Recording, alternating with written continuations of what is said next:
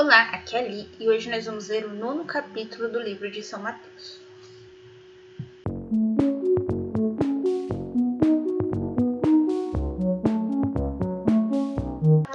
Bem-vindos aos Novenáticos e hoje nós vamos ler o nono capítulo do Evangelho de São Mateus, a cura do paralítico. Entrando na barca, Jesus atravessou o lago e chegou à sua cidade. Trouxeram-lhe então paralítico, deitado numa cama.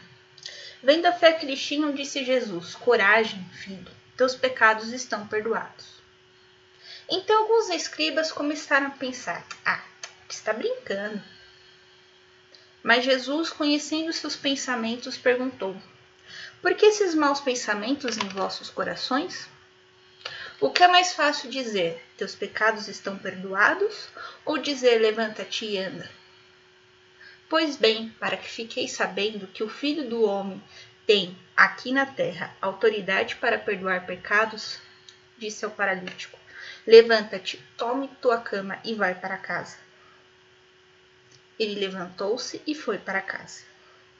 Diante desse fato, a multidão ficou com temor e deu glória a Deus por ter concedido aos homens tal poder. A vocação de Mateus. Saindo dali, Jesus viu um homem chamado Mateus, sentado na mesa de impostos, e disse: Segue-me. Ele se levantou e o seguiu. Jesus busca os pescadores. Estando à mesa em casa, chegaram muitos publicanos e pecadores e sentaram-se à mesa com ele e com seus discípulos. Publicanos eram uma, uma espécie de cobradores de impostos. Os fariseus, vendo isto, perguntaram aos discípulos: Por que vosso mestre come com os publicanos e pecadores? Jesus ouviu-os e respondeu: Não são os que têm saúde que precisam de médico, mas os doentes. E de aprender o que significa: prefiro a misericórdia ao sacrifício. Com efeito, não vim chamar os justos, mas os pecadores.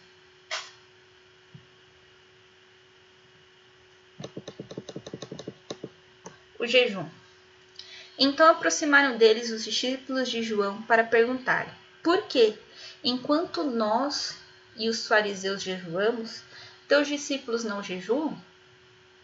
Respondeu Jesus: Será que os convidados do noivo podem estar de luto enquanto o noivo está com eles? Mas chegará um momento em que o noivo lhe será tirado, então sim jejuarão. Ninguém põe remendo de pano novo em roupa velha, porque o remendo repuxa a roupa e o rasgão fica ainda maior. E ninguém põe vinho novo em odres velhos, pois se rompem os odres, o vinho se derrama e os odres se perdem. Ao contrário, vinho novo se põe em odres novos, e assim ambos se conservam. Odres era tipo um cantil, né? Um, uma garrafinha de couro, onde eles carregavam água e vinho.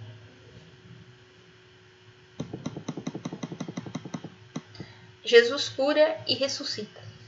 Enquanto Jesus falava isso, chegou perto dele um chefe, que se ajoelhou à sua frente e disse: Minha filha acaba de morrer. Mas vem, impou-lhe a mão e ela viverá.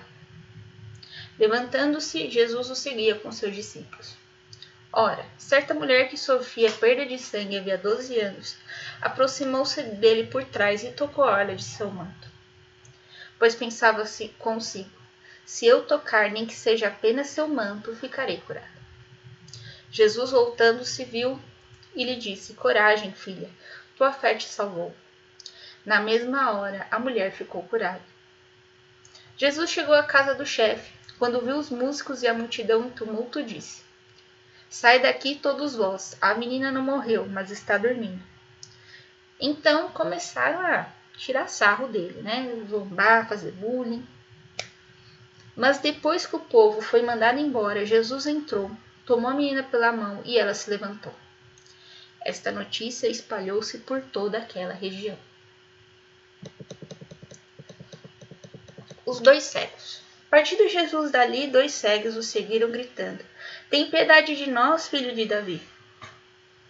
Quando entrou em casa, os cegos se aproximaram e Jesus perguntou-lhe: Credes que tenho poder para fazer isto? Sim, Senhor, responderam. Então tocou-lhe os olhos, dizendo: Que vos aconteça conforme vossa fé. E seus olhos se abriram. Jesus então advertiu-os em tom severo: Cuidado para que ninguém o fique sabendo. Mas eles saíram dali, espalharam sua fama por toda aquela região. O possesso mudo. Mal tinham saído, trouxeram a Jesus um possesso que era mudo. Quando o demônio foi expulso, o mudo começou a falar. O povo, cheio de admiração, começou: Nunca aconteceu isso em Israel. Os fariseus, porém, replicavam: É pelo poder do príncipe dos demônios que ele expulsa os demônios. Operários para a messe. Jesus andava por todas as cidades e aldeias, ensinando em suas sinagogas discursando o evangelho do reino e curando toda doença e enfermidade.